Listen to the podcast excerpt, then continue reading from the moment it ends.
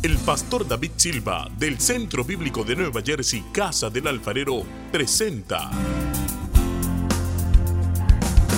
desde la sede principal en Morristown, Nueva Jersey, su programa Vida Abundante, un mensaje de restauración, transformación y edificación.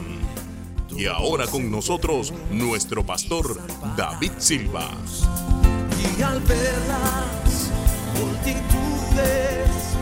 tuviste compasión, porque.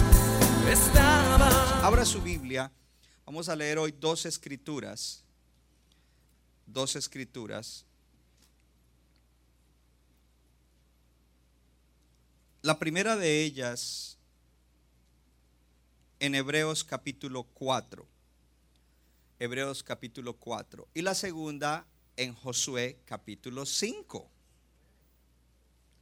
Gloria a Dios. El tema que estamos llevando es corazón libre. Y en corazón libre el primer tema fue escucha. Cuando están escuchando al Señor? Entonces cuando Moisés hablaba, dice que este pueblo no lo escuchaban. Y lo que Moisés les hablaba era lo que Dios le decía. Pero ustedes ya aprendieron a escuchar. El segundo tema es triunfa sobre tu viga. Todos llevamos una viga dentro y antes de que podamos ayudar a alguien a sacar su basurita, tenemos que sacar qué cosa? La viga. Y la semana pasada hablamos acerca del tema practica su presencia, practica su presencia. Entonces hoy viene otro principio en cuanto a manejar un andar con corazón libre. Y ese principio lo vamos a ver en estas escrituras. Leamos. En, en el libro de Hebreos dice en el capítulo 4, versículo 12 porque la palabra de Dios es viva y eficaz, más cortante que toda espada de dos filos, y penetra hasta partir el alma y el espíritu, las coyunturas y los tuétanos, y discierne los pensamientos y las intenciones del corazón.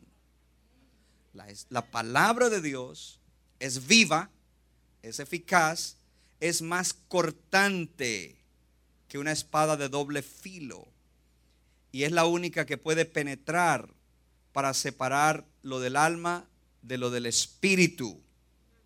Hello. Y habla entonces una figura como, como las coyunturas y los tuétanos, ¿cierto? Eh, cuando eh, están cortando una res y discierne los pensamientos y las intenciones del corazón. Qué palabra tan poderosa. Amén que es para el tema de hoy. Ahora vamos entonces al libro de Josué capítulo 5. Cuando Josué pasa con el pueblo al otro lado, eh,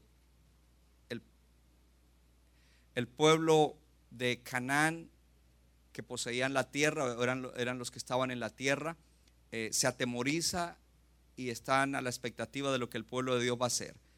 En el versículo 2 dice, en aquel tiempo Jehová dijo a Josué, lea en voz alta, hazte cuchillos afilados y vuelve a circuncidar la segunda vez a los hijos de Israel. La palabra de Dios habla desde el Antiguo Testamento acerca de la circuncisión, pero la palabra de Dios dice que la circuncisión que Dios quiere es la del corazón. En Deuteronomio, en Jeremías, y luego en el Nuevo Testamento, Pablo habla de la circuncisión del corazón, porque circuncidar es quitar un pedazo de carne que no sirve para nada. Y nosotros en el corazón todavía llevamos la tendencia o la carne, que son esas inclinaciones al pecado. Y el, el, demonio lo podemos echar fuera, pero la carne no la podemos echar fuera y hay que batallarla y hay que cortarla. Y aquí entran entonces en, un momento en el cual dice, hazte cuchillos afilados. ¿Y qué son los cuchillos afilados? La palabra de Dios, que es una espada cortante y afilada, que es la que nos puede ayudar a circuncidar el corazón. Ahora, en el versículo en el versículo 8 dice, "Y cuando acabaron de circuncidar a toda la gente, se quedaron en el mismo lugar en el campamento hasta que sanaron." Cortar la carne las tendencias de la carne, luchar contra nuestra propia carne, nos deja doloridos. Más adelante lo vas a entender. Y dice, y Jehová dijo a Josué, hoy he quitado el oprobio o la deshonra de Egipto de ustedes, por lo cual el nombre de aquel lugar fue llamado Gilgal hasta hoy. Y los hijos de Israel acamparon en Gilgal, celebraron la Pascua a los 14 días del mes por la tarde en los llanos de Jericó. ¿Por qué es importante esto? Porque Jericó es la próxima conquista. No, no solamente la próxima, para el pueblo de Dios era la primera y la más importante. ¿Por qué es importante para nosotros ver ese Jericó y lo que pasa en el pueblo de Dios en Jericó? Porque después de Gilgal, algo nuevo de Dios viene para los hijos de Dios. O algo nuevo viene de parte de Dios para, para esta iglesia. Algo, algo nuevo de Dios viene para ti. Dice, dice eh, luego, al otro día de la Pascua comieron del fruto de la tierra los panes sin levadura y el mismo día espigas nuevas tostadas y el maná cesó al siguiente día o al día siguiente desde que comenzaron a comer del fruto de la tierra. Ya están en la tierra prometida, ya están en la vida aún más abundante, están disfrutando y allí comen de ese fruto de esa nueva vida abundante. Y los hijos de Israel nunca más tuvieron maná, ya no había más freebies. A todos nos gustan lo gratis, pero Dios dice lo gratis no es bueno.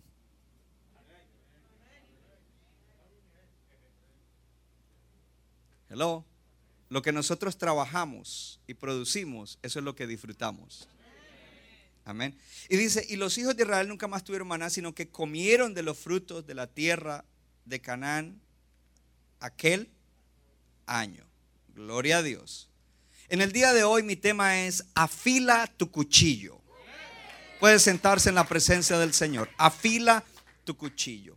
Y ya usted tiene la base por qué el título de este mensaje. Entonces, hemos hablado que primero tenemos que escuchar lo que Dios dice. Escuchar cuando se enseña, escuchar cuando se predica. Lo segundo que hemos visto es que necesitamos examinarnos profundamente para encontrar nuestra viga. La viga es algo muy grande, pero a los ojos de uno mismo, la viga de uno no la ve. Y como tercero, la semana pasada hablamos de practicar su presencia, de ser gente que no solamente busca experimentar la presencia en la reunión de la iglesia el domingo o el miércoles, pero que es gente que a nivel personal, individual, busca la presencia de Dios. Que su oración de la mañana no es una rutina, sino que es un tiempo en el cual de verdad practica la presencia. Que cuando sale de allí, por donde quiera que va, va consciente de la presencia, reconoce la presencia de Dios. Y eso hace una diferencia en cómo enfrenta las cosas de la vida y cómo hace lo que tiene que hacer cada día. Por lo tanto, determinará cómo vive uno. Y hoy entonces hablamos de algo más no solamente basta con la presencia de Dios, que es el Espíritu Santo. Ponga su mano en el corazón y diga, hoy recuerdo que el Espíritu Santo vive dentro de mí. Diga, también recuerdo que Dios me quiere ungir y que venga sobre mí para que sea bendición a otros. Diga, el Espíritu Santo dentro de mí está para mi beneficio. El Espíritu Santo sobre mí está para que bendiga a otros. La presencia de Dios, el Espíritu Santo. Ahora, no solamente es la presencia del Espíritu Santo, necesitamos la palabra de Dios. Para ser libres en el corazón necesitamos la palabra. Si, si un creyente o una iglesia enfatizan solamente el Espíritu Santo, el Espíritu Santo, el Espíritu Santo, ellos van a querer recibir un mover del Espíritu Santo, pero ellos no tienen una base bíblica para saber si lo que se mueve es de Dios o no es de Dios. Entonces el, mover del Espíritu Santo y la obra del Espíritu Santo y todo lo que Él haga es en base a la palabra. Y cuando yo conozco la palabra, yo sé cuándo es el Espíritu Santo. Además que el Espíritu Santo obra en nosotros con la palabra. No con cualquier palabra, con la que tú conoces. Ese es tu cuchillo afilado. Esa es la espada de dos filos con la cual Dios quiere traerte libertad. Cuando el pueblo de Israel pasa al otro lado, ellos hubieran podido seguir adelante a conquistar, porque la gente de Canaán estaban atemorizados, pero ellos no lo hicieron. El Señor le da instrucciones. ¿Por qué no lo hicieron? Diga conmigo, Dios no tiene afán. Dios no está de afán. Dios no está a la carrera. Dios le dice a Josué, hey, para en un momento, hazte cuchillos afilados y circuncida a todo el pueblo. ¿Qué nos dice a nosotros? Paren un momento, están en un tiempo de corazón libre, afilen la espada del Espíritu que es mi palabra y comiencen a cortar aquellas cosas que no les están haciendo bien aquellas cosas que les pueden arruinar sus relaciones interpersonales o familiares, aquellas cosas que te pueden impedir llegar a tu destino profético, aquellas cosas que te pueden hacer romper tu relación con Dios, aquellas cosas que te pueden destruir, tienes que cortarlas. Tienes que cortarlas. Tienes que circuncidar el corazón. Y para eso afila el cuchillo. Eso es lo que le está diciendo. Gilgal se convirtió desde ese momento en adelante en un sitio importante para el pueblo de Dios. Gilgal era un fue un sitio desde donde Josué lanzó siete campañas para conquistar toda la tierra prometida. Es decir, que Josué para conquistar la tierra salieron de Gilgal ya empoderados porque se habían circuncidado, habían tomado la santa cena, habían comido del fruto de la tierra y se fueron. Y, ellos no tenían armas, ellos no tenían, ellos no tenían escaleras para subir los muros de Jericó y asaltar, ellos no tenían muchas cosas, pero la estrategia de Dios dice, bueno, estos ya están purificados. ¿Sabe qué? Vayan y siete días den vueltas alrededor de los muros de Jericó. Y en el séptimo día den siete vueltas y cuando den las siete vueltas toquen las bocinas, toquen los shofares y no se preocupen que lo demás está de mi cuenta. Yo haré que esos murallas, que son una de 20 pies de anchos y la segunda muralla de 15 pies de anchos, caigan, se las trague la tierra para que ustedes entren derecho porque Jericó ya es suyo. Lo nuevo de Dios ya es tuyo. Pero tú tienes que oír al Señor y tú tienes que circuncidar su corazón. Él no los dejó ir como estaban, en la condición del corazón que estaban. Él quería asegurarse que su corazón estaba bien. De ahí en adelante, entonces, cada vez que Josué salía a conquistar otra parte de la tierra prometida, antes de ir, regresaban a Gilgal. ¿Cuántos han leído el libro de Josué? Otra vez a Gilgal. Muy importante el Gilgal. Nosotros podríamos decir en el día de hoy que en esta serie y en este tiempo de corazón libre estamos en un tiempo Gilgal. Dígalo conmigo, estamos en un tiempo Gilgal. El profeta Samuel, más adelante en la historia del pueblo de Dios, eh, juzgó o, o legisló al pueblo en Betel, en Mizpa, y también lo hizo desde Gilgal. Él iba a Gilgal y desde allí ejercía su ministerio profético para toda la nación. Cuando la nación estaba en crisis, él vino allí a Gilgal y él renovó los votos delante de Dios. Y cuando él lo hacía, él renovaba los votos del pueblo. Él iba en representación del pueblo a renovar su relación con Dios. ¿Dónde? En Gilgal. En Gilgal fue donde el rey Saúl fue coronado. Gilgal es un lugar importante. Pidieron rey, el Señor escogió a Saúl, dijo, ok, Saúl, levanten a Saúl y corónenlo en Gilgal. Es decir, que si Saúl salía desde Gilgal, Saúl ya salía preparado, porque Gilgal es un lugar de preparación para las cosas nuevas que Dios tiene para nosotros. Gilgal es un tiempo de preparación para las cosas nuevas que Dios tiene para ti. Gilgal is the place where you're preparing for the new things that the Lord has for you, young person. Oh, yo no sé si hay alguien aquí en esta mañana, Dios tiene algo nuevo, algo viene, algo está por venir para ti eh, a nivel personal y familiar, algo está por venir venir para la iglesia. Alguien tiene que levantar la expectativa y decir, Dios nos está preparando para algo nuevo. Habrá alguien que lo puede decir, Dios nos está preparando para algo nuevo. Gloria a Dios. Gilgal usted lo va a encontrar por toda la Biblia, aún con el profeta, los profetas Eliseo y, y Elías. En Gilgal fue donde el Señor perdón, fue donde Samuel, después de que Saúl no acabó con Agag, el rey de los amalequitas, que eran los enemigos de Dios, que es un tipo de Satanás y sus demonios, Saúl no quiso eh, acabar con ese rey, es decir, que lo dejó vivo. Y fue en Gilgal donde Samuel le cortó la cabeza al rey Agag. Así de que Gilgal tiene muchas implicaciones de, lo que para nosotros como creyentes. Amén. Entonces, Habiendo dicho eso, una de las cosas que de pronto alguien puede estar pensando es, gente que lleva tiempo en la iglesia, wow, el pastor siempre nos, nos, vive diciendo que hay que luchar y lucha, lucha espiritual y guerra espiritual y la batalla de la fe.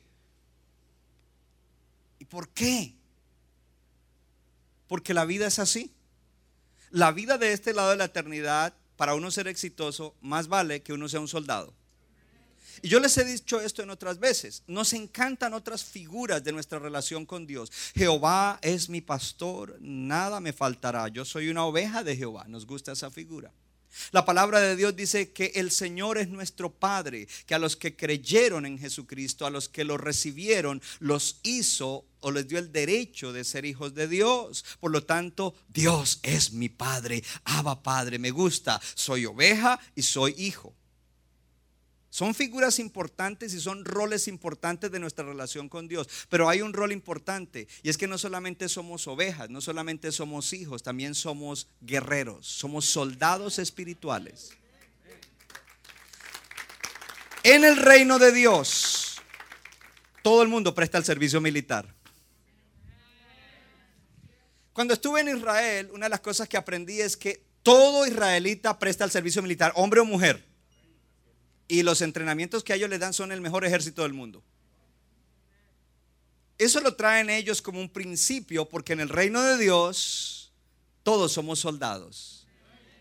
Porque nosotros estamos en batalla continua contra Satanás. Porque estamos en batalla continua contra el mundo. Eh, digo batalla espiritual. Porque estamos en batalla continua o debemos estar en batalla continua contra nuestra propia carne. Porque a través de eso muchas cosas se levantan contra nosotros. Situaciones, circunstancias, tentaciones, problemas. Todo lo que usted pueda imaginarse que quiere dañar su vida. Ahora, nuestra vida de este lado de la eternidad es una vida de continua lucha. La gente que está en el mundo también tiene luchas. Pero ¿sabe qué? Siempre están derrotados. No es que ellos no luchan, ellos no entienden que hay una lucha espiritual. Oh, tengo muchos problemas. Ah, tengo estas situaciones. Ah, tengo estas adversidades. Ah, tengo estas aflicciones. Pero ellos no entienden, pero nosotros sí entendemos y nosotros podemos luchar. Y no solamente luchar, podemos aplicar la victoria que el Señor nos ha dado. Pero para poder ser victoriosos hay que luchar espiritualmente. Hay que ser soldado espiritual. Nadie será exitoso como creyente, nadie tendrá el éxito de Dios a no ser que sea una persona con un espíritu guerrero, hablando espiritualmente. Alguien que guerrea, no alguien que cuando le pasa el primer problema, yo ya no vuelvo a la iglesia porque mire, ahora que voy a la iglesia me pasó esto, ah, se derrite. No, nos paramos firmes y somos fortalecidos en el Señor y en el poder de su fuerza. Nos vestimos con la armadura espiritual, aleluya, del cinturón de la verdad, la coraza de la justicia, el yelmo de la salvación, eh, el calzado del apresto del evangelio de la paz. Levantamos el escudo de la fe con el cual apagamos todos los dardos de fuego del maligno y empuñamos la espada del Espíritu que es la palabra de Dios. Pero hay que conocer la palabra. Ahora, para ser buenos soldados, entonces aquí viene algo. Hace unos días, ustedes saben todo el problema que está sucediendo en el mundo entero y en Estados Unidos. El presidente sacó las tropas de Afganistán después de 20 años de guerra.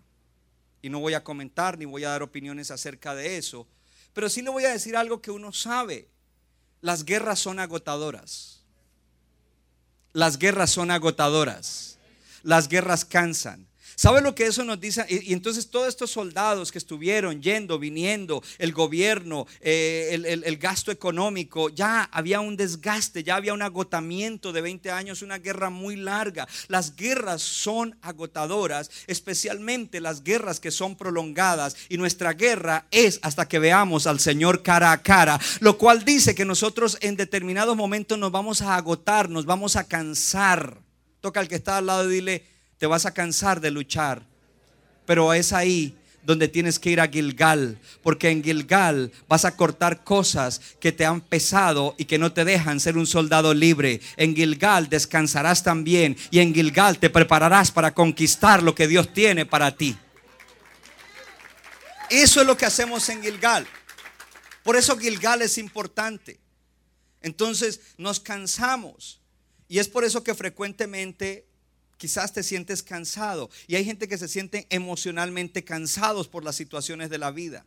y máxime si está luchando. No solamente es emocionalmente, pero espiritualmente nos cansamos, físicamente nos cansamos, porque lo emocional hace que el cuerpo también se canse. Y es ahí donde necesitamos ese Gilgal y es ahí donde necesitamos el cuchillo bien afilado para cortar aquellas cositas que nos van a impedir ser soldados que pueden caminar en la fe y en el poder del Señor para conquistar lo que Él nos ha dicho que es nuestro.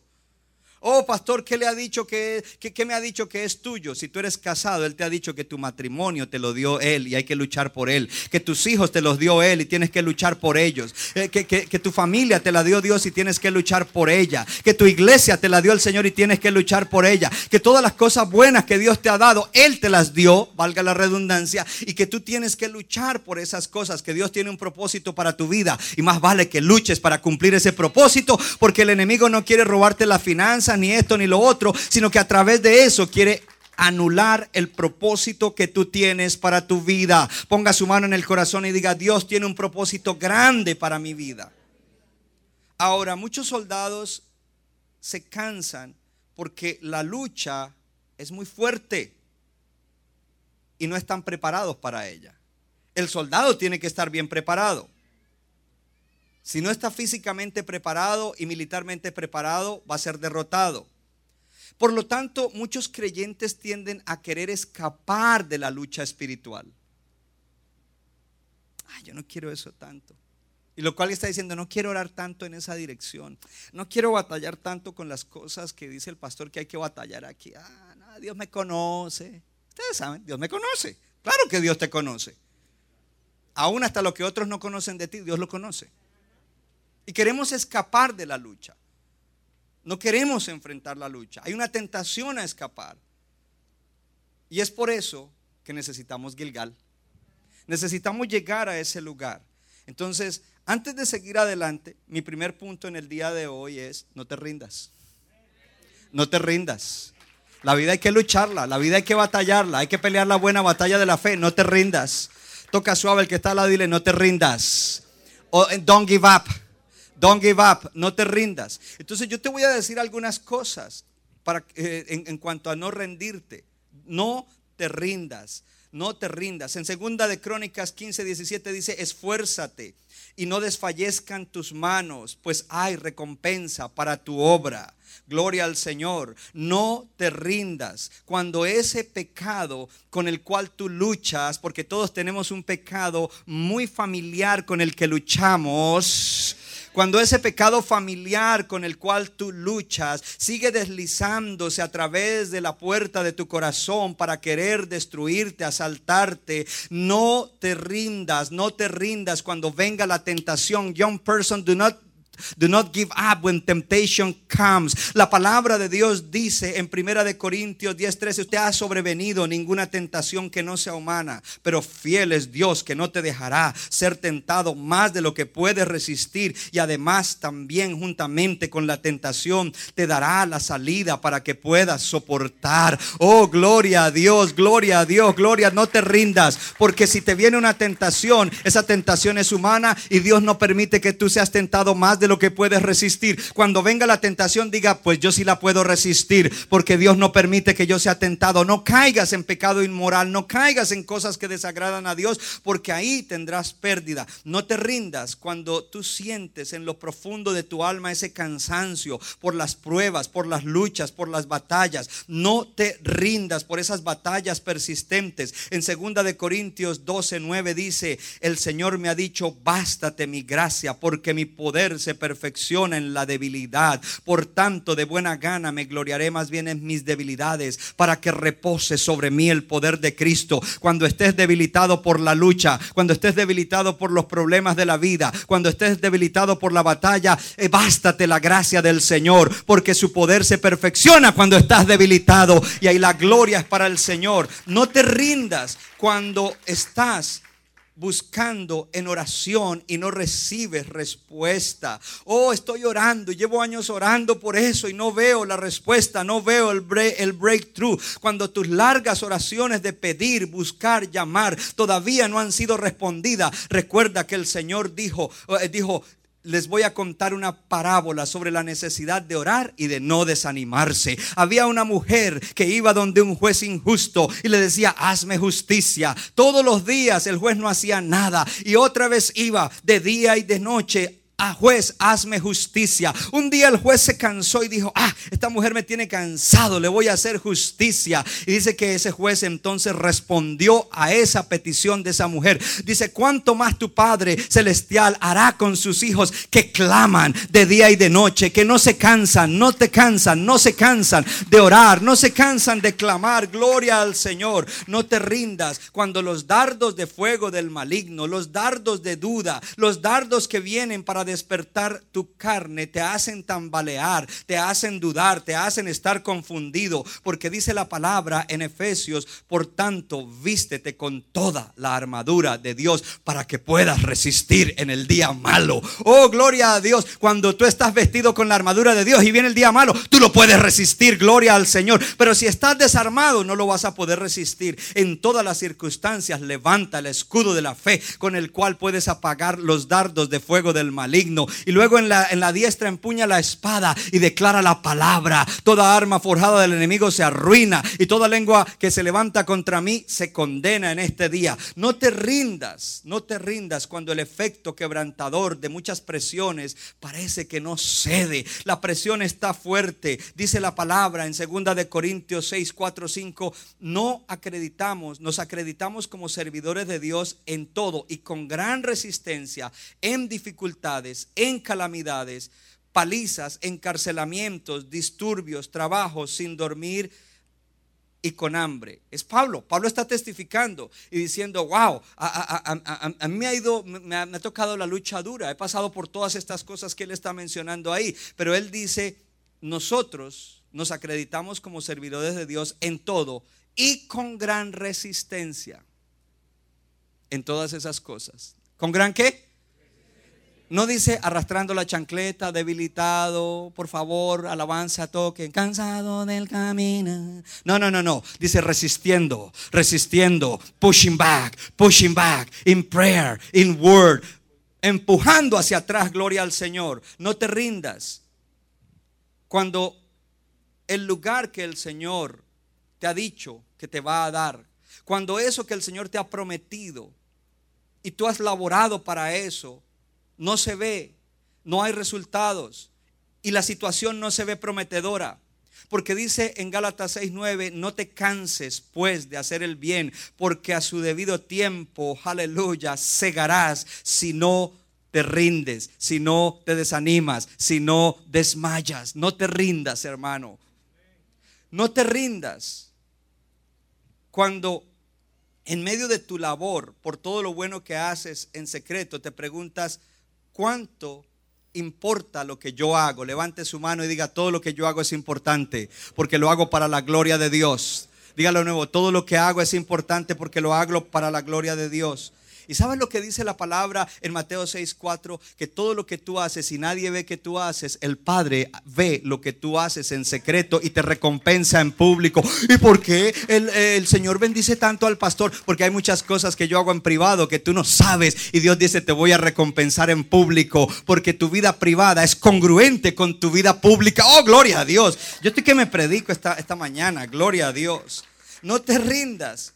Cuando alguien se levanta a calumniarte, a hablar mal de ti, cuando tu reputación es dañada porque tú eres fiel al Señor Jesucristo. De hecho, ese miedo ya salió en el día de hoy. Porque dice Jesús, bienaventurados cuando por mi causa te vituperan y te persiguen y digan toda clase de mal contra ti mintiendo. Entonces serás bienaventurado, feliz, tres veces poderoso, dichoso, gloria a Dios, digno de envidiar. No te rindas cuando esperar en Dios parece interminable. Hay pruebas que son largas, son como un largometraje. Porque en Isaías 40, 30 dice, los muchachos se fatigan y se cansan, los jóvenes flaquean y caen, pero los que esperan en Jehová tendrán nuevas fuerzas. A los que esperan a Jehová tendrán nuevas fuerzas, levantarán alas como las águilas, correrán y no se cansarán, caminarán y no se fatigarán. No te rindas, no te rindas. Cuando de pronto tienes un tropiezo y pecas. No te estoy diciendo, oh, tranquilo. No, no, no, no, no. Batallamos, pero a veces se nos chispotea algo. No, cuando tropezamos y fallamos, hello, en ese momento arrepiéntete otra vez. Busca al Señor, pon tus ojos en Él, levántate y vuelve a la batalla. Cuando tú fallas, el enemigo quiere aprovechar y te lanza dardo de acusación. ¿Y para qué va la iglesia si mire lo que acaba de hacer? Oh, qué hipócrita eres. No, no, no, no. Cuando usted busca al Señor y le dice, oh Dios mío, conforme a la multitud de tus misericordias, borra mis rebeliones, lávame más y más de mi maldad, límpiame de mi pecado. Contra ti, solo contra ti he pecado. He hecho lo malo delante de ti para que tú seas tenido por justo en tu juicio. Señor, hazme más blanco que la nieve nieve. Crea en mí un corazón limpio. Señor, restaurame el gozo de tu salvación. Señor, devuélveme que yo vuelva a estar gozoso. Crea en mí, Señor, un espíritu recto y que un espíritu de servicio me sustente. Gloria a Dios. Oh Padre, yo recibo, no aparte tu, tu presencia de mí. No me quites a tu Santo Espíritu. Oh Dios mío, yo quiero tu presencia. Te fallé. En ese momento dice la palabra de Dios en primera de Juan 1.9 que si confesamos nuestros pecados, es fiel y justo. Léalo para perdonar nuestros pecados y limpiarnos de toda maldad. Si usted se arrepintió, no le crea al diablo, no le crea a la carne, no le crea al primo que lo acusa. Ah, pero que tú hablas y mira lo que hiciste. No importa, primo, o qué te importa a ti, primo. Tú no sabes mi, mi relación con Dios. Yo ya me arrepentí, Dios ya me perdonó y Dios me dio el poder para seguir adelante y no voy a caer más porque Dios me da la gracia. Gracias, Señor. Ese era mi primer punto. La batalla es dura. La vida no es fácil. Hay que batallar, hermano. No te rindas. ¿Cuánto le dan gloria a Dios? No te rindas. Gloria a Dios. Punto número dos. El punto número dos es porque ellos allí entonces entran y, comienzan. Con la palabra es que uno se va limpiando. Porque cuando yo descubro un issue en mi vida, ¿qué tengo que buscar? La palabra de Dios.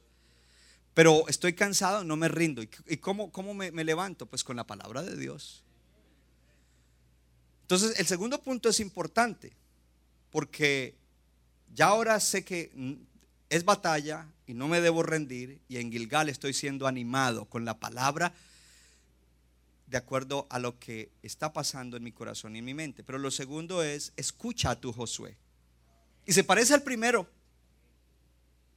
pero hoy se lo voy a, a dar de otra manera. Escucha a tu Josué. Josué les dijo a ellos, hey, muchachos, no, no, no. Pastor Josué, queremos ir, queremos conquistar, queremos agarrar. ¿No ve cómo la gente estaba? Eh, te El Señor ha dicho que lo circuncide. ¿Quién se lo dijo a ellos? Y ellos lo escucharon. Ok, Josué, está bien. Ahora, esto es tremendo porque ellos lo escucharon sabiendo que la circuncisión no era algo agradable. No era algo bonito y que además los iba a dejar adoloridos y tendrían que tener un tiempo para sanarse. Pero ellos escucharon a su. Toca al que está al lado y le escucha a tu Josué. Escúchame hermano, escúchame hermana. Porque Dios no te va a bendecir en tu comodidad. Este lado de la eternidad no es para estar cómodo. Este lado de la eternidad es para luchar, batallar, avanzar. Y Dios te quiere sacar de esa zona de comodidad.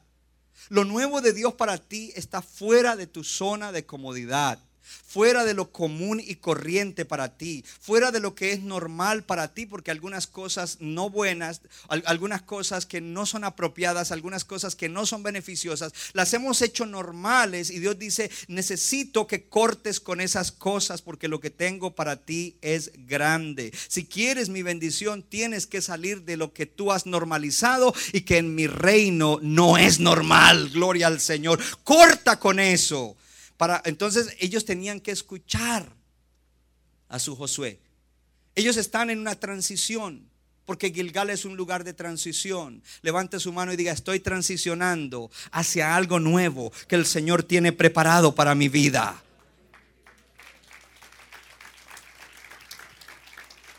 Ahora diga, como iglesia, estamos transicionando a lo nuevo de Dios para nosotros como pueblo del Señor. ¡Uh! Gloria a Dios. Entonces Dios los mete allí en ese proceso. Y es un proceso de cambio, es un proceso de autoexamen, es un proceso de metamorfosis que cuesta, que lo desafía a uno. Gloria al Señor, pero que lo va a llevar al destino correcto, al destino de Dios. ¿Cuánto le dan gloria a Dios? Josué entonces está allí diciéndoles a ellos. La pregunta es, ¿cuántos de ustedes quieren poseer lo que Dios tiene para ustedes? Entonces escucha tú, Josué. Porque la tierra no es para, o sea, la bendición de Dios, la vida aún más abundante, no es para gente floja que dice, ay, qué pereza ir otra vez, ay, qué pereza orar, ay, qué pereza que el pastor dice que ahora los cultos para que sean avivamientos, ay, qué pereza, ay, qué pereza, todo es pereza. Pero si fuera un partido de fútbol, si fuera una telebovela, si fuera cualquier cosa de esas, no había pereza, porque la carne quiere eso. Y no estoy diciendo que el fútbol es malo, es buenísimo. Sobre todo cuando pierde tu equipo es bueno. Porque gana el mío. Hello. No es para gente floja. Es para gente espiritualmente valiente, porque el reino de Dios sufre violencia y solamente los espiritualmente valientes lo pueden arrebatar. Gloria al Señor. No es para gente floja. No es para gente que está cómoda y que quieren acomodar todo para llevar una vida como, como, como lo lleva eh, eh, eh, la gente allá afuera y, tener los beneficios del reino. No es para gente religiosa que, que han mejorado y se creen mejor que los demás. No es para gente que tiene una apariencia externa, pero en su corazón no han crecido, no han cambiado, no han avanzado. No es para gente que aunque están en la iglesia están dando vueltas en el mismo lugar y no han avanzado. Este tiempo de libertad del corazón te va a sacar de dar vueltas y te va a llevar directo hasta donde Dios te quiere llevar. Oh, yo estoy declarando el 31 de diciembre vas a estar dando testimonio, brincando, saltando, diciendo, gracias Señor, 2021 fue un año extraordinario para mi vida. Nunca lo voy a olvidar. Gloria al Señor. Lo nuevo de Dios no es para gente que solo quiere conocimiento. Hay gente que le gusta, voy a leer la Biblia y voy a hacer este estudio y voy a estudiar aquí, estudie, estudie, estudie, estudie, pero no, nada cambia en la vida. Todavía se relacionan mediocremente con otros, todavía les cuestan ciertas cosas, todavía tienen nichos emocionales. Si tú vas a poseer lo que Dios tiene para ti, tienes que luchar por eso. Y para luchar por eso te preparas quitándote las cosas que te impiden luchar, porque la mejor vida requiere que tú luches por ella. Gloria al Señor. Que tú conquistes ese buen matrimonio, que tú conquistes la crianza de tus hijos para que sirvan al Señor, que tú conquistes tu economía, que tú conquistes tu ministerio. Levante la mano todos y diga, voy a conquistar mi ministerio. Diga, yo tengo ministerio, debo ganar almas. Gloria al Señor. Y entonces allí ellos tienen que escuchar a Josué. Y aquí viene algo importante. Tome nota de esto. No es que solamente tú te esfuerzas. Tú tienes que hacer tu parte para que Dios haga la de Él. Porque hay un balance entre tu esfuerzo y el poder de Dios. Tu esfuerzo solo no lo hace. Hello. Pero tu esfuerzo se le adiciona al poder de Dios porque lo estás agradando y lo lograrás. Y hay otro que dice, no, yo solo quiero el poder de Dios. Dice, no, Necesito ver ese esfuerzo, porque la fe sin obras es muerta. Si tú de verdad me estás creyendo, tú harás el esfuerzo. Tu esfuerzo no será suficiente para que derribes esos muros. Tu esfuerzo no será suficiente para que entres en lo nuevo que tengo para ti. Pero mi poder sí. Entonces yo le agregaré mi poder a tu esfuerzo. Oh, le agregaré mi poder a tus oraciones. Le agregaré mi poder a, tu declaración. Le agregaré mi poder a la lectura de la palabra. Le agregaré mi poder a las cosas que tú haces para salir adelante. Eh, le agregaré mi poder a esa confesión que hiciste, a esa renuncia que hiciste, o a, eso que te desprendiste. Gloria al Señor. Aleluya. Entonces el Señor por eso le había dicho a Josué, esfuérzate y sé valiente, porque tú repartirás. Yo no sé cuántos quieren ser gente que reparte bendición. Esfuérzate y sé valiente. Mira que te mando, que te esfuerces y seas valiente, no temas y ni te desanimes, porque a donde tú vayas, yo iré contigo. Tu Josué te está diciendo en esta mañana, esfuérzate y sé valiente, levántate. Faltan tres meses y algo para que se acabe el año. No termines el año de la misma manera. Sacúdete, levántate, busca a Dios, haz algo nuevo. Levántate más temprano a orar. Vuelve más temprano a la cama para que tengas tiempo de orar. Declara la palabra. No hagas solamente lecturas de la Biblia ahí que, que son, ay, sí, Jehová es mi pastor. Sí, pero entonces vea otra lectura en, en Romanos capítulo 6 o lecturas más pesadas que te confrontan. Y levántate y dile, necesito tu poder para deshacerme de esta maña, de esta mala maña, de este hábito, de este patrón de vida. Señor, ayúdame, ayúdame, ayúdame, Señor. Y Dios va a traer su poder sobre tu vida. Esta gente que están allí en Gilgal son los hijos de los que salieron de Egipto. Habían nacido en el desierto. Y ahora están aquí, a punto de ir a las cosas nuevas que Dios tiene para ellos y a la plenitud de la bendición. Dios ha hecho un milagro para ellos como lo hizo para sus antepasados. A los antepasados les abrió el mar rojo, a ellos les abrió el Jordán. Ya están en el otro lado, pero necesitan prepararse para lo que viene. Y la preparación es espiritual, hermano. ¿La preparación es qué? Espiritual. Dios había hecho milagros extraordinarios en el desierto y muchos de ellos sí los vieron. Ellos vieron la columna de fuego, ellos vieron la nube, ellos vieron el agua salir, ellos vieron el maná, ellos vieron cómo eh, Moisés sanó las aguas de Mara, ellos vieron todas estas cosas. ¿Sabe que en el mismo libro de Hebreos, en el capítulo 4, dice que ellos vieron todas estas cosas y ellos recibieron la palabra, pero no la recibieron con fe? No es solamente que oigas la palabra, es que la recibas con fe. Levanta tu mano y diga, voy a recibir la palabra de Dios con fe. Con esa generación anterior Dios se cansó de ellos. Dios dijo, tengo un límite. Porque entonces Dios bregó con ellos individualmente, corporativamente y generacionalmente. Dios va a tratar con nosotros individualmente, colectivamente y generacionalmente.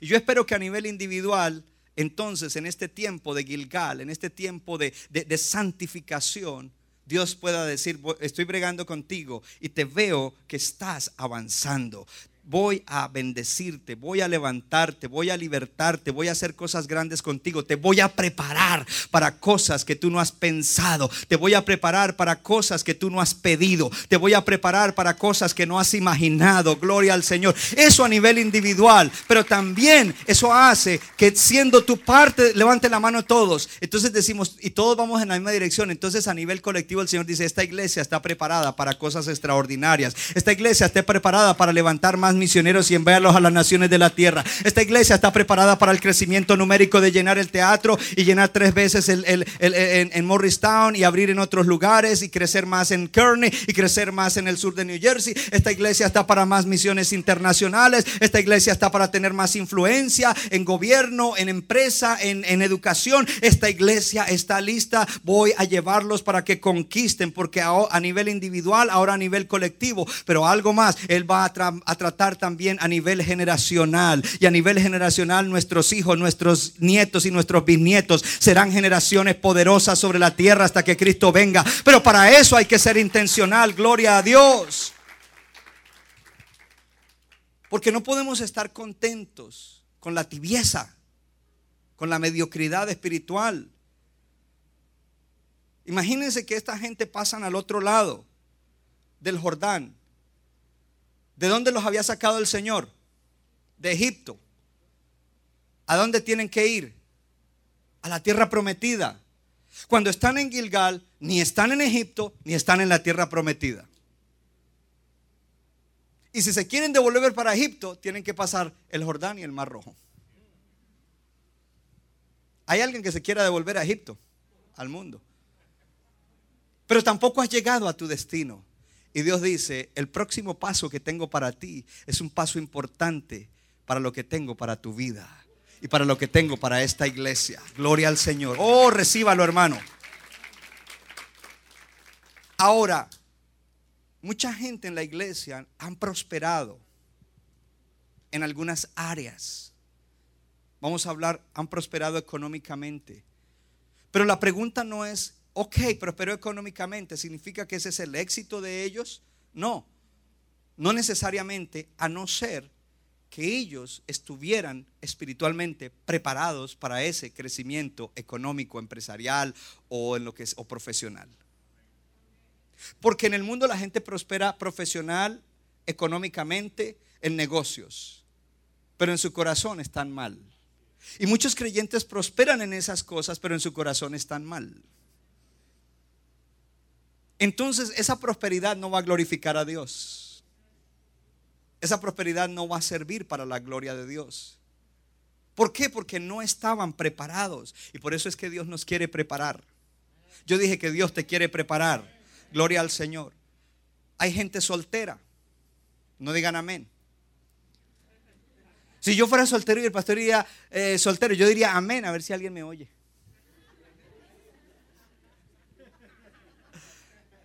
Están fríos aquí los solteros. Gracias a Dios que yo soy casado.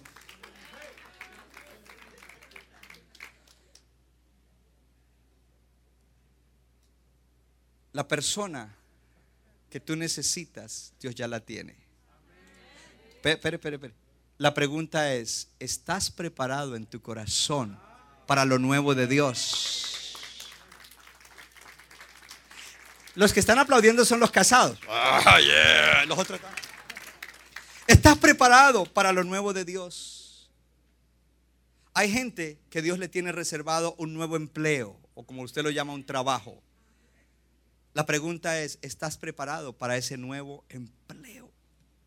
Hay gente que quizás deben emprender un negocio. La pregunta es, ¿estás preparado en el corazón para abrir y manejar ese negocio y para que tengas el éxito de Dios? Porque para eso se necesita preparación espiritual. Hello. Y para eso necesitas buscar a Dios. Y para eso es Gilgal. Gilgal es la parada antes de lo nuevo de Dios. Es la parada antes de lo nuevo de Dios. Gilgal es la parada antes de la oportunidad que el Señor está trayendo, que traerá a tu vida. Diga conmigo, viene una oportunidad de Dios. Pero esa oportunidad sin preparación no va a servir. La vas a echar a perder o no va a traer bien. Necesitas luchar en tu corazón, necesitas aplicar la palabra de Dios. ¿Cuántos le dan gloria al Señor? Entonces, los circuncidó y dice que se quedaron allá hasta que sanaron. Diga conmigo, cortar con cosas que debo sacar de mi vida duele y cuesta. Pastor, ¿y qué tengo que cortar? Algunos jóvenes tienen que cortar ciertas amistades. Y no como, ay, yo no te voy a escribir más mucho porque yo soy... No, no, no, es de raíz. ¿Cómo de raíz? Sí, quizás vas a tener que cambiar tu número de teléfono. No, yo lo bloqueo. No, no, no. Cambiar tu número de teléfono y en tu próximo directorio no está esa persona. Es un ejemplo. Pastor, eso le cayó a fulano. No, no sé. ¿Será que el pastor lo está diciendo por mí? No te conozco. ¿Será que tienes que escuchar a tu Josué porque el Espíritu Santo te está hablando? ¿Qué tiene? No, no nos vayamos lejos. Que los jóvenes tienen que cortar una amistad. Hay adultos que tienen que cortar ciertas amistades y relaciones también. Porque de tanto que oyen e, a, esa gente que está ahí criticándolo y sí, y esto, y tu pastor es esto, y tu iglesia es esto, y tú esto, y bla, bla, bla, bla, bla, bla, bla. No, yo lo voy a convertir. No, te van a convertir a ti. Si a este punto no se ha convertido, corta con eso ya, circuncida. Hay relaciones que hay que cortarlas. Hay sitios que gente, cristianos están visitando que tienen que cortar con eso. Hay webs con los cuales tienes que cortar. Hay hábitos que tienes que cortar. Hay cosas que consumes que tienes que cortar. Uh, eso está bueno. Hoy está buenísima esta palabra. Gloria a Dios. Circuncida. Ahora, ojo, porque muchas de las cosas que tenemos que cortar, las tenemos porque queremos llenar vacíos de nuestra niñez y de nuestra juventud o de es porque queremos aliviar un dolor o tratar de ponerle una curita a la herida. Y por eso practicamos esas cosas y somos así. ¿Tú sabías algo? Que en este pueblo israelita, el que tenía que circuncidar al bebé ocho días después de nacido era el padre. Los padres de esta generación murieron en el desierto y esos padres no circuncidaron a sus hijos. Ahora lo que les hizo falta de niños, el padre espiritual tenía que proveerlo. Porque ahora tenía una generación de adultos. Pero un momento, time out. Tenía una generación de adultos y habían hombres con problemas de niños y mujeres con problemas de niñas. Y ahora venía el Josué con el cuchillo afilado, trayendo una serie que se llama Corazón Libre y que hace que algunos se pongan así como raros. Aleluya. Pero cuando tú oyes a tu Josué, gloria al Señor, tomas la palabra y trabajas con ella en la casa a diario, aunque te duela. Aunque te duela, tú dices, vale la pena este dolor. Vale la pena este dolor, gloria a Dios. Porque ¿qué sucede cuando lo que no tuviste de niño te impide llegar a lo que Dios tiene para ti? Es importante que confrontes esas cosas. Ahora eres un hombre con problema de niño, eres una mujer con problema de niña. No puedes eh, y, no puedes expresarlo públicamente porque es algo privado, pero Dios eh, conoce todas las cosas y Dios dice, "Te doy un guarda espiritual, te doy un consejero sabio, escucha a tu Josué." Aleluya, porque no quiero que estas cosas te impidan la bendición, el éxito, la prosperidad del alma, la prosperidad de todas las cosas. Quiero que llegues a tu destino. Aleluya. Entonces tú te vas a levantar y vas a permitir con la palabra de Dios bien afilada que el Señor trate, aunque te duela, aunque te moleste, aunque te incomode. Gloria a Dios, vas a bregar con tus issues, vas a bregar con tus debilidades, vas a bregar con tus pecados. No todo es pecado, algunas cosas son debilidades, pero las debilidades a veces llevan al pecado. Entonces te vas a levantar, gloria a Dios, y vas a luchar contra esas cosas y vas a decir, me faltó en la niñez alto, pero en Gilgal fui libre, luché contra mí mismo y salí adelante. El poder de Dios me ayudó. Gloria al Señor. Aleluya. ¿Y, cómo lo hiciste? Oh, Dios trajo un Josué a mi vida que me dijo la verdad en la cara. Gloria a Dios. Y yo escuché al Josué y el Josué, aleluya, tenía razón. Eh, lo trajo y usó la palabra y yo tomé esa palabra bien afilada y recibí lo que yo necesitaba. Alabo al Señor por su misericordia. Gloria a Dios. Pastor, y usted cuénteme su historia. ¿Really? Mire, de niño y de adolescente se me metieron un montón de, o se me despertaron un montón de issues, de cosas que si las tuviera hoy yo no podría ser su pastor. Hello. Pero Dios tiene su manera de arreglar las cosas. Y tú puedes verme hoy y decir, Dios tiene su manera de arreglar las cosas. Y hoy Dios te está diciendo cómo es que Él quiere arreglar las cosas. Entonces ya hoy no puedo decir, ay, en la niñez yo no tuve tal cosa. No, no lo tuve pero logré llegar a donde tengo que llegar. Y sigo avanzando a donde Dios me tiene. Gloria a Dios. Oh, eh, en la niñez me hicieron esto y aquello. Sí me lo hicieron y me hirió, pero Dios me sanó. Gloria a Dios en un Gilgal. Entonces esa cosa no me ha impedido. He llegado a donde tengo que llegar y prosigo hacia donde Dios me quiere que yo vaya. Gloria al Señor. No hay nada que me pueda impedir y no voy a bregar con esas cosas de la manera incorrecta. Eso es Gilgal. Gloria a Dios. Tú estás cerca de una bendición. Pero Dios dice, en este momento no te puedo soltar. Si tú te quieres soltar, suéltate de mí. Pero tú me necesitas en este momento para arreglar las cosas que no están bien en tu corazón. Yo quiero cortarlas. Y cuando tú entiendes eso, tú no estás simplemente allí, bueno, pues yo voy a ver, voy a orar, y ayunar y voy a tratar de autoexaminarme y de poner en práctica lo que el pastor ha predicado. No, no, no, no. Tú no actúas así. Si tú estás actuando así, tú no vas para ningún, dicen en Colombia, tú no vas para ningún Pereira. Tú no vas para para ningún Jericó, gloria a Dios. Aleluya. Tú deberías estar, sí Señor, corta eso. Sí Señor, corta eso. Sí Señor, corta eso. Córtalo Señor, córtalo Señor, córtalo Señor, córtalo Señor, córtalo Señor. ¿Cómo? Con la palabra de Dios. Porque el Señor no te puede dejar seguir adelante en esa condición. Ahora, si yo te estuviera diciendo en este instante de la prédica, yo no te estoy diciendo, no te quiero decir lo que Dios te quiere dar. En este momento te quiero decir lo que Dios te quiere quitar. Si cinco aplaudieron porque no, porque nos cuesta. Gilgal es un lugar de entregar cosas que no queremos soltar. Gilgal es un lugar de entregar cosas que no queremos soltar. Gilgal es un lugar donde no. Entonces en este momento no pienses todavía en lo que Dios te va a dar en un corto tiempo, cuando pases esta etapa, piensa en lo que Dios te quiere quitar ahora.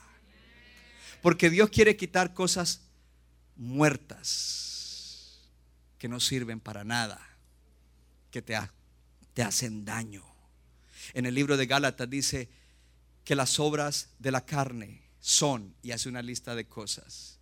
Él quiere que tú cortes lo que produce muerte porque la carne produce muerte. Qué interesante que el ser humano se aferra a lo que produce muerte en vez de aferrarse a lo que da vida.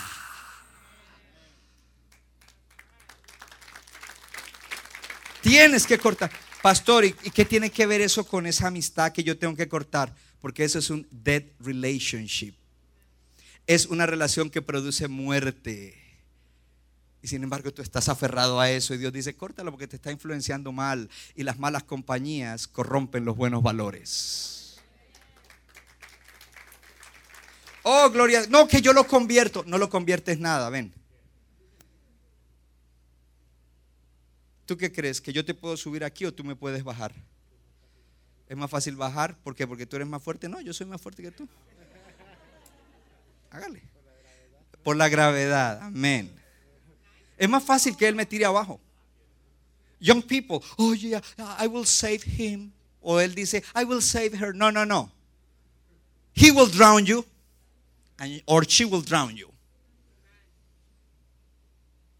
Diga conmigo, sabiduría de Dios.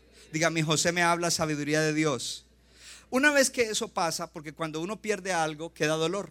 Dice, quedaron allí hasta que se sanaron. Se sanaron. Y esto tiene que ver con algo que nosotros tenemos que entender, que el cambio no es fácil, que es incómodo, es doloroso, no es algo bonito. Nosotros tenemos algunos patrones de vida, esa es la manera como vivimos, no necesitamos pensar, así hacemos en esas áreas. Esos patrones de vida están formados por hábitos habitualmente hacemos eso inconscientemente. Cuando descubrimos eso necesitamos saber cuál es la raíz de esos hábitos y cuál es la raíz de esos hábitos que producen ese patrón de vida. ¿Para qué? Para cortarlo. Pero cambiar eso no es fácil. Mi esposa compró eh, un recipiente para la basura de la cocina recientemente. Ese recipiente ya no cabe debajo del lavaplatos. Antes debajo del lavaplatos hay una puerta, ahí se metía y ahí uno... Y ya hace como dos meses o casi tres meses que compró eso, ella lo tuvo que poner en la parte de atrás de la cocina. Cada vez que ella o yo vamos a botar la basura, ¿sabe a dónde vamos? A debajo del lavaplatos. Ay, aquí no está eso. Y vuelva para allá. Pero eso es cada rato, desayuno, almuerzo, comida, la hora que estemos y, nos reímos. Ella se ríe de mí cuando yo me levanto a votar. Yo, recojo esto, yo lo voy a ir a votar y ella suelta la risa porque estoy abriendo la puerta y dice, ya se te olvidó. Le digo, es que el hábito es tan fuerte que todavía estoy yendo al lugar donde no está después de tres meses. y a veces voto algo, eh, ok, voy a, a, donde está, lo he hecho, a los cinco minutos debo votar otra cosa y otra vez voy allá. ¿Por qué esta ilustración? Porque tú vas a tener que afincarte y decir, estos hábitos yo los voy a cambiar y esto va a requerir desayuno, almuerzo y comida con la palabra de Dios bien afilada. Esto va a requerir un esfuerzo, esto va a requerir una estrategia, esto va a requerir con la ayuda de Dios. Por supuesto que ese esfuerzo, ese esfuerzo es con la ayuda de Dios, con oración y con la palabra de Dios. Número tres y terminamos. Renueva el espíritu de tu mente. ¿Cuál es el número uno? No, no te rindas. Número dos, escucha a tu Josué. Número tres, renueva el espíritu de tu mente. Renueva el espíritu de tu mente. En el libro de Efesios capítulo 4, 23 dice, y renuévense en el espíritu de su mente. Pero antes de que llegara a ese versículo, de renovar el espíritu de su mente, hay una palabra importante que nos ayuda a que entendamos lo que eso significa. Y antes de que leamos, diga conmigo, el espíritu de mi mente.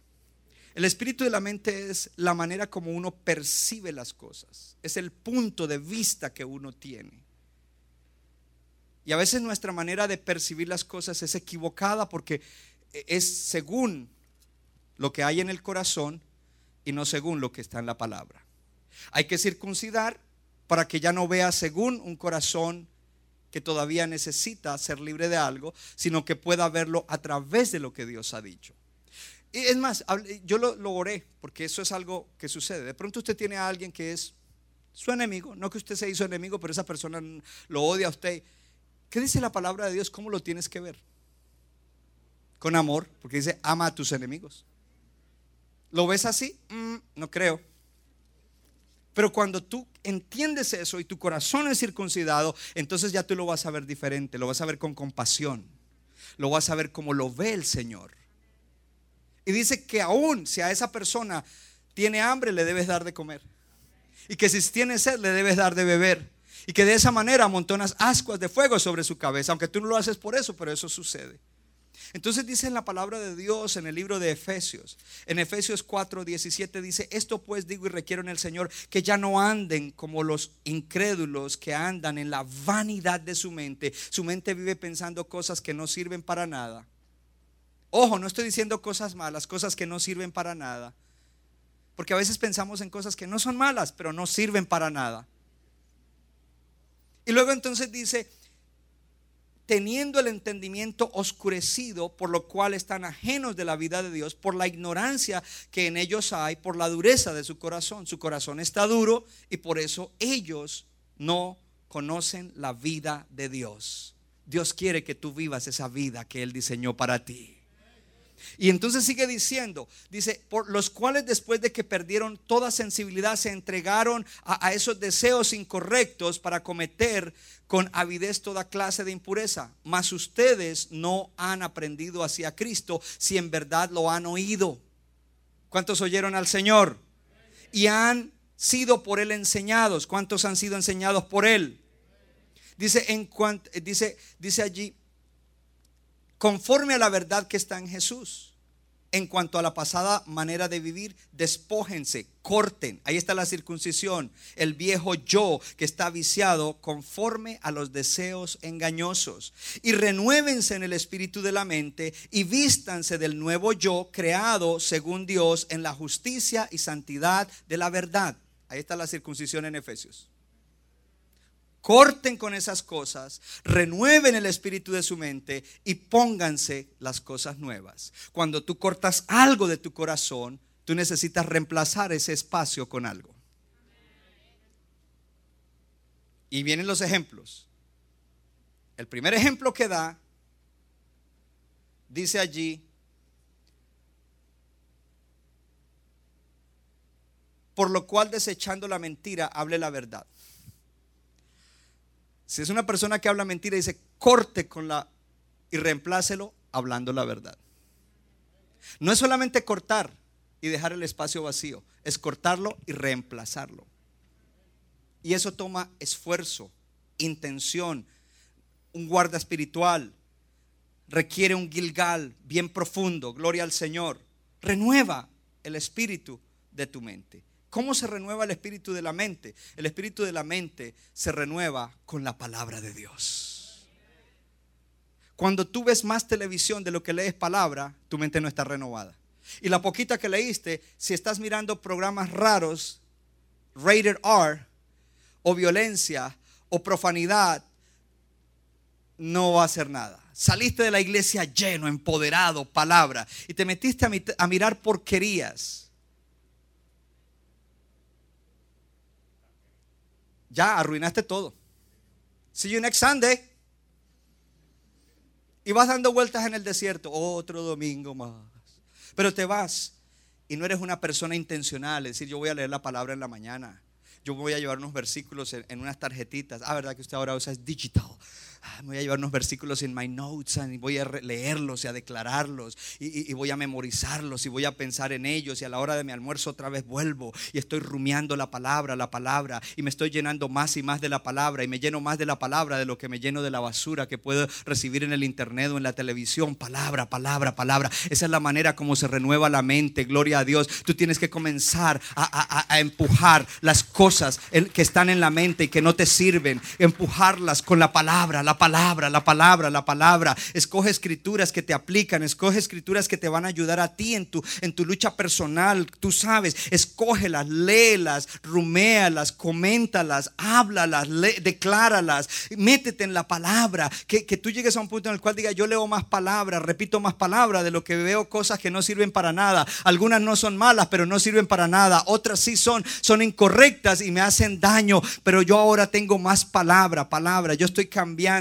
a través de la palabra de Dios. Ese es el cuchillo afilado, gloria a Dios, que me está ayudando a cortar con las cosas que necesito cortar en mi vida, gloria al Señor. Porque la palabra de Dios me está ayudando a mirar tres dimensiones. Me ayuda a mirar lo eterno, me ayuda a mirar lo espiritual y me ayuda a mirar lo generacional. Oh, gloria a Dios, porque ahora yo tengo un entendimiento diferente de la vida. La vida no es solamente lo pasajero, la vida me está dando una verdad espiritual eterna de las realidades eternas, de las realidades espirituales, de las realidades que hay en la tierra. Gloria a Dios y que hacen que la vida sea correcta, excelente, próspera, una vida agradable a Dios. Me voy a llenar de la palabra. Voy a llenar mi mente continuamente con la palabra. Oh, si hay alguien que lo quiere hacer, diga, voy a llenar mi mente continuamente con la palabra. Voy a romper con el hábito de estar consumiendo basura en mi mente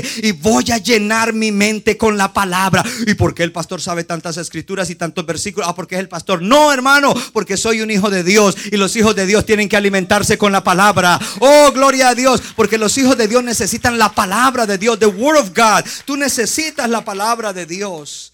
Esa es la manera como tú renuevas tu mente, el espíritu de tu mente. Porque a medida que tú vas comiendo esa palabra, llenando tu mente de eso, tu perspectiva comienza a aclararse y a cambiar.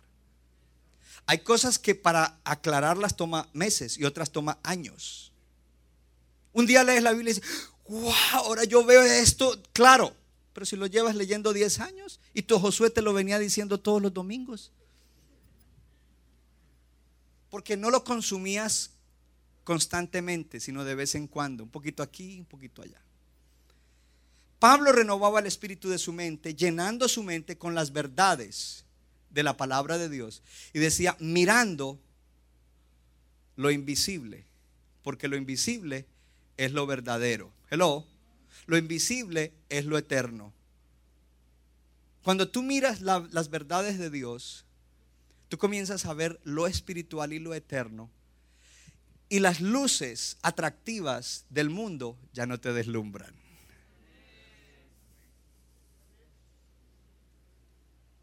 Ahora hay otras cosas que para ti tienen más valor. Y cuando ves eso, ok. Y cuando te lo ofrecen, no, thank you. Ahora, cuando tú llenas tu mente con la palabra de Dios, se van a producir en ti nuevos pensamientos, nuevas emociones, nuevos sentimientos, nuevas actitudes. Y ahí es donde tú estás viendo la renovación de tu mente y la transformación de tu vida. Ahí es donde vas a experimentar la prosperidad de tu alma y con esa prosperidad de tu alma la verdadera felicidad y el entrar en el propósito de Dios y comenzar a caminar en dimensiones de vida que nunca pensaste, pediste ni soñaste. Centro Bíblico de New Jersey, Casa del Alfarero, presentó su programa Vida Abundante. Si usted desea obtener más información y lo último que acontece en nuestro ministerio, visítenos en el internet www.centrobibliconj.org. Y ahora también puede estar más cerca del pastor David Silva a través de su Facebook donde encontrará palabra de Dios por la mañana, tarde y noche. Búsquelo en Facebook como Pastor David Silva. No se equivoca, le da forma al barro para su deleite. Somos vasos de su agrado